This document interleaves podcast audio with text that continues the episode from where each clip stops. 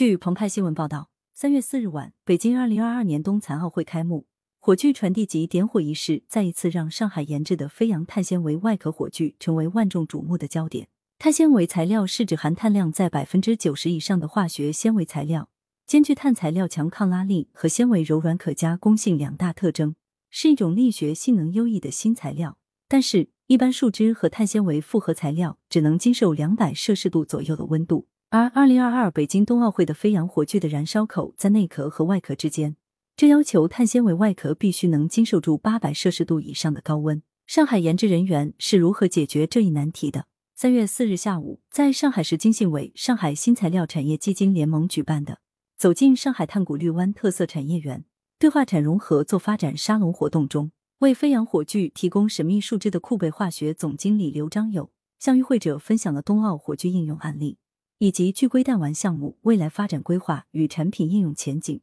刘章友透露，库贝化学是落户上海碳谷绿湾产业园的一家仅有十四名员工的创业团队。一年前，团队在与上海碳纤维复合材料创新研究院孵化合作后，通过研究院的平台资源和技术支持，突破了技术壁垒，成功合成了。聚硅弹丸为彻底解决我国在耐特高温特种树脂领域的共性技术问题奠定了基础。机缘巧合，当时承担北京冬奥会火炬碳纤维外壳研制任务的上海石化正为找耐高温的树脂而发愁。经市经信委有关专家的引荐，找到了太古绿湾产业园内的库贝化学园区，与上海石化厂区仅仅一河之隔，飞扬火炬的瓶颈迎刃而解。我们花费五年时间研发出的第三代聚硅弹丸树脂。最高能经受住一千两百摄氏度的高温，而氢气燃烧温度一般为八百摄氏度，所以完全能胜任火炬碳纤维外壳材料的要求，并在二零二二北京冬奥飞扬火炬上得到成功创新运用。刘章友说，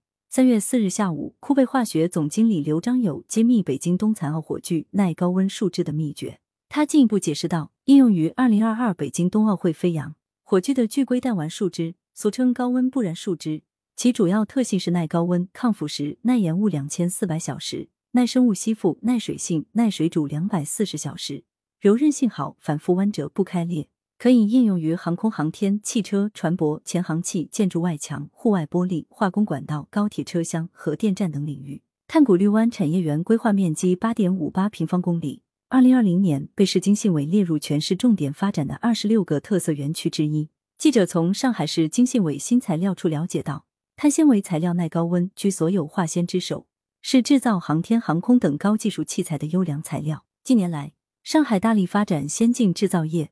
航空航天、新能源汽车、高端装备等领域对于碳纤维材料的需求巨大，急需发展本地碳纤维产业，提供战略材料支撑。基于这一考虑，位于金山的碳谷绿湾产业园规划面积八点五八平方公里，二零二零年被市经信委列入全市重点发展的二十六个特色园区之一。目前已集聚德国 BASF、